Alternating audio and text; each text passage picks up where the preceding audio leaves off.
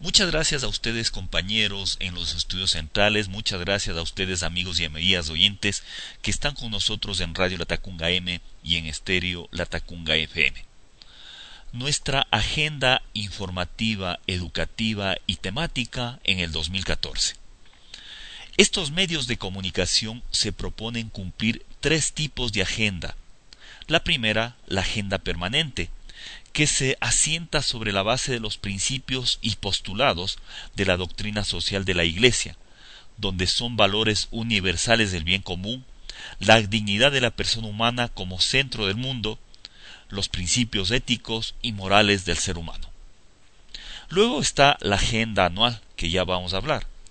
Y finalmente la agenda mensual, semanal y diaria, donde se especifican las temáticas, coberturas informativas, producciones y campañas radiofónicas, lo coyuntural, es decir, la programación radiofónica del día a día.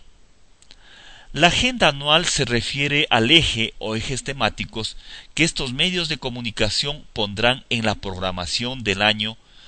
Para este 2014 hemos escogido el eje temático ambiental, lo relacionado con el hábitat del ser humano, la casa grande que es el planeta, la relación de los seres humanos con la tierra, en la lengua nativa la Pachamama, la Madre Tierra. Consideramos que la provincia de Cotopaxi está viviendo una serie de cambios y transformaciones generados por la mano del hombre en el manejo de la tierra, el agua y el aire.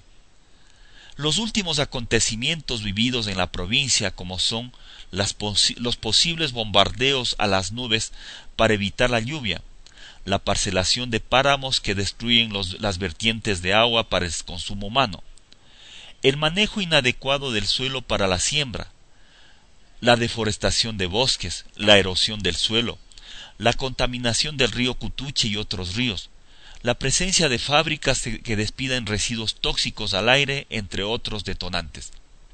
La agenda informativa del 2014, también formativo y educativa, estará marcada por estos problemas ambientales que nos afectan como habitantes de Cotopaxi y que quizás no tomamos conciencia. Es una muerte silenciosa que cobrará sus víctimas en el futuro no muy lejano.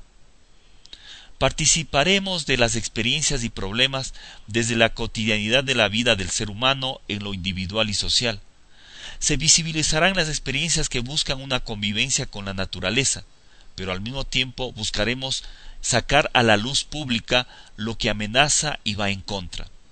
Buscaremos la forma de llegar ante las autoridades en la búsqueda de políticas públicas y decisiones políticas que favorezcan el cuidado y la protección del hábitat. En lo comunitario llegaremos a los grupos organizados para que desde su trabajo solidario y mancomunado se pueda actuar ante la problemática.